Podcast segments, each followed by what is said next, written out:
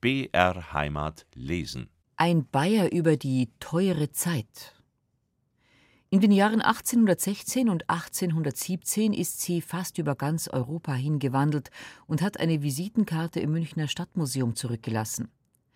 Ein angeblich weißes Notstandsbrötchen ist, im Süden Semmel, im Norden Schrippe genannt, ein in jeder Hinsicht gräuliches Gebäck, das aber insofern gewissen Sternen gleicht, als es eigentlich nur mit bewaffnetem Auge zu sehen ist.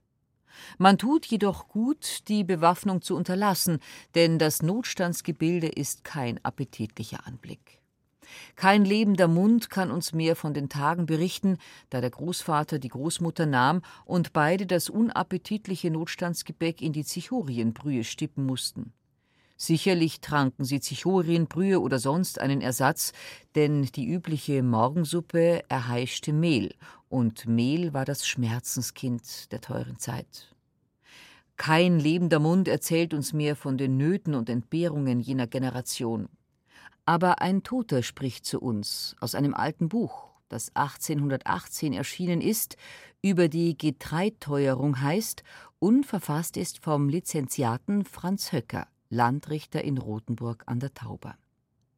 Wenn man ein Pessimist ist, mag man sich unter dem Herrn Landrichter einen finsteren alten Beamten vorstellen, der eine hohe Obrigkeit personifizierte und die in Respekt ersterbende Bürgerschaft mit Ehr anschnauzte.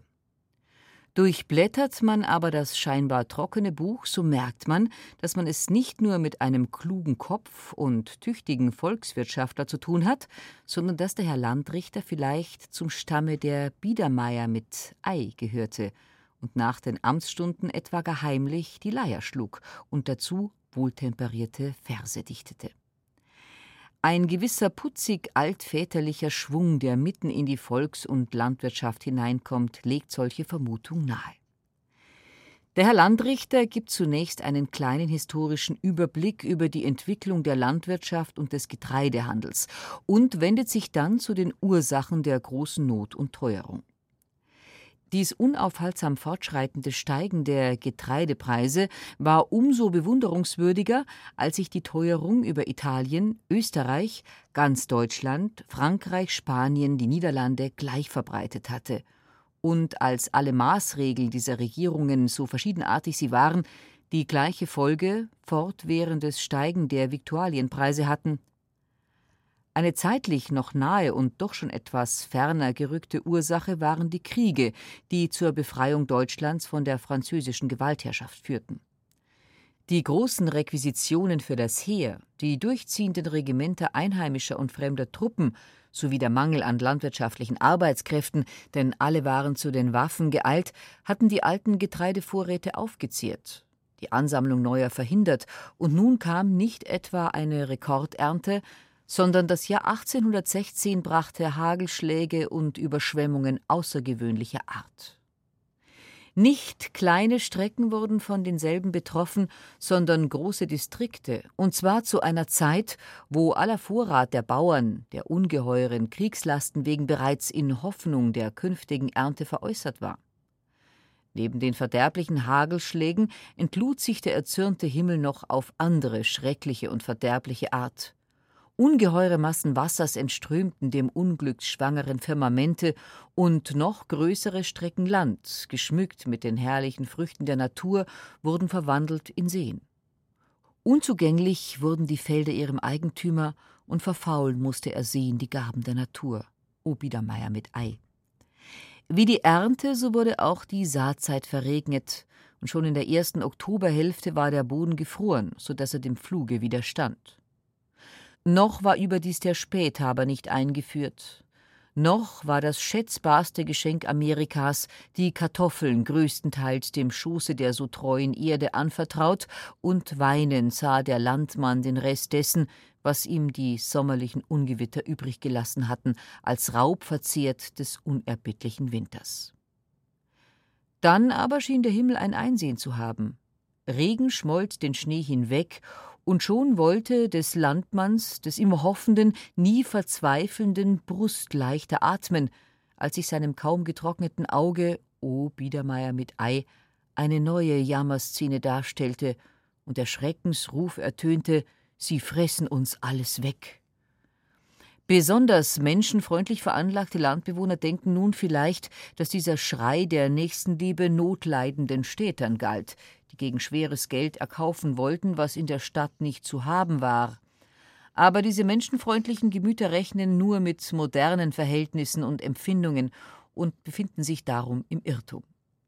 Nicht der Sommerfrischler fraß alles weg, sondern die graue Ackerschnecke hatte sich bei dieser Wärme entwickelt, ganze Strecken der herrlichen Kornfelder wurden abgeleert, und nur selten kannte man ein Mittel zur Abwendung des Unglücks. Auf der anderen Seite wurden die Folgen der schlechten Saatzeit, der verspäteten Saat, des schlechten Saatgetreides sichtbar. Wenig Korn ging auf, und unter dem wenigen war noch viele Trepse, ein Unkraut, welchem das Jahr 1816 zu viel Nahrung gab. Und noch ein drittes Moment verursachte Teuerung, das wir in jener Zeit nicht vermutet hätten, denn wir bilden uns ja so gerne ein, dass sämtliche Großväter Deutschlands die personifizierte Mäßigkeit waren und höchstens am Sonntag ein Schöppchen Wein tranken. Es wurden nämlich viel zu viel Korn und Kartoffeln zu Brandwein verbraucht. Nach vorliegenden statistischen Berechnungen wird in Deutschland der 24. Teil alles gebauten Korns und der zehnte Teil aller Kartoffeln zum Brandwein verbrannt. Unter diesen Verhältnissen erschien im Jahr 1816 eine Teuerung, welche ihrer Ausgebreitetheit und Größe wegen ihresgleichen in der Weltgeschichte wenige findet. Im Frühjahr 1816 hatte das Schaff Weizen noch elf bis zwölf Gulden, Korn neun bis zehn Gulden, Hafer drei bis vier Gulden gekostet. Aber schon im Juli 1817 waren die Preise um das sieben- bis zehnfache gestiegen und die Teuerung nahm von Woche zu Woche zu. Es trat nun ein, was der Herr Landrichter Biedermeier so hübsch die gestörte öffentliche Meinung des Volkes nennt, nämlich Angst, Angstgerüchte und Angstkäufe. An einem Orte sprach man vom Hungertod, am anderen vom Weltende, am dritten von Revolution, am vierten vom tausendjährigen Reich.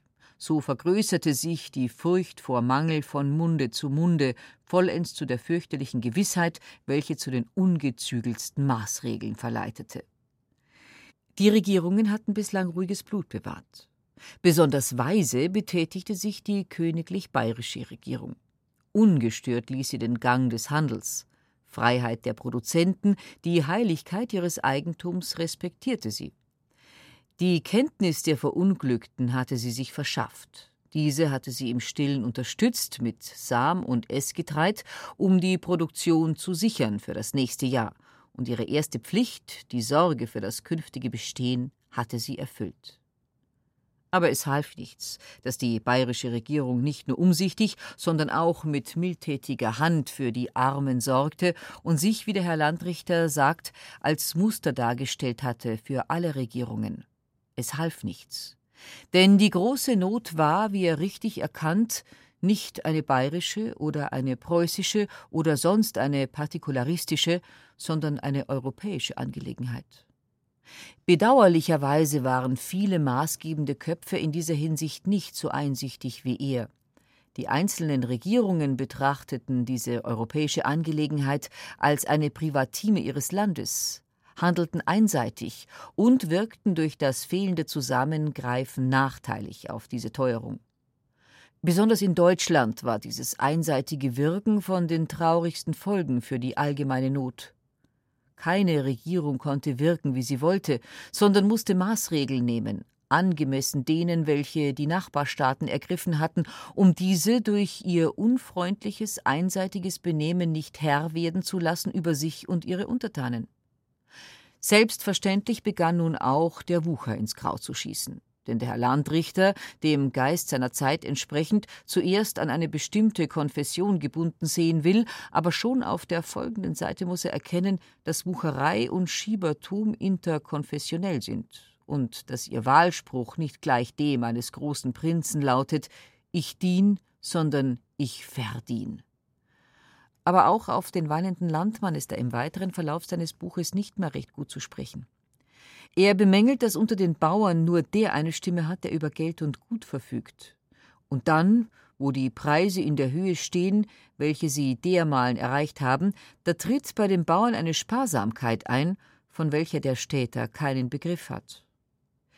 Der größere wie der kleinere Bauer nimmt alle Surrogate für Brot, lebt von Gemüsen, Milch und Kartoffeln, bäckt sich Brot von Dinkel, Gerste, Haber, Wicken, Grundbirn und Rübenmehl, sein Enkel lebte auch in Zeiten der Not merklich anders, gibt sich besondere Mühe darum, ein schlechtes Brot zu backen, um seinen Kindern und Hausgenossen die Lust nach dem Brote zu nehmen und sie zur Sättigung auf andere Mittel hinzuweisen.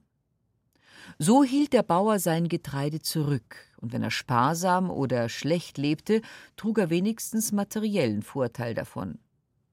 Der Städter aber lebte noch schlechter, ohne irgendwelchen Gewinn davon zu tragen, und die ungeheuren, für viele unerschwinglichen Preise erzwangen die Aufsuchung aller wohlfeilen Lebensmittel und die vorher gemeinste Nahrung. Das Brot wurde Delikatesse. Inbrünstig hoffte man auf die Ernte des Jahres 1817, für die sich bessere Aussichten boten und erfüllten, aber die Preise stiegen weiter, genau wie jetzt. Vorschläge aller Art wurden gemacht, die zu nichts führten. Die Sperrung der Grenze wurde verlangt, für die der Herr Landrichter tadelnde Worte findet, denn er meint, dass sie ja doch nicht lückenlos durchzuführen sei und außerdem dem Schleichhandel Tür und Tor öffne. Brot war eine Delikatesse geworden. Phrasen dagegen waren genauso billig wie in anderen Zeiten. Denn diese Tadler, in Verlegenheit mit ihrer schwankenden Lehre, verstecken sich unter geheimnisvolle Worte, würdigen der Nation fest bewiesene und treu bewährte Anhänglichkeit an ihre Regenten und Vaterland herab.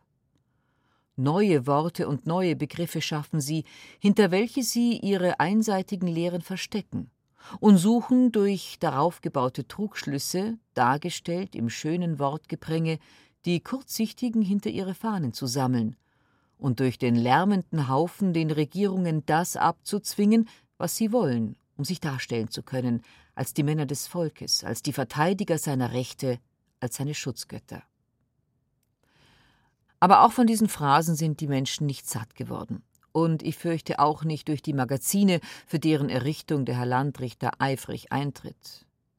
Sie mussten eben, ob sie wollten oder nicht, durch die teure Zeit hindurch und sich damit trösten, dass ein Erfahrungssatz ist, dass Teuerung nur allmählich steigt, Wohlfeilheit aber oft augenblicklich eintritt. Ob der Herr Landrichter mit diesem rosigen Erfahrungssatz recht hat, wage ich nicht zu entscheiden. Bislang ist eigentlich immer der umgekehrte Fall in die Erscheinung getreten. Tja, Großvater und Großmutter mussten mit der Notstandssemmel im leer gewordenen Brotkorb durch Zichorienbrühe und teure Zeit hindurch und haben sicherlich hundertmal geseufzt, so kann es nicht mehr weitergehen. Es, das Leben nämlich, geht aber doch immer weiter, zieht uns mit sich fort und hat auch Großvater und Großmutter mit sich fortgezogen, trotzdem es damals noch keine Demonstrationen und Streiks gab. Es geht immer weiter und man muss mit ihm weiter, wenn einem zuweilen auch der Atem stockt und der Kopf wirblig wird von dem furchtbaren Marschschritt, in dem man dahinlaufen muss.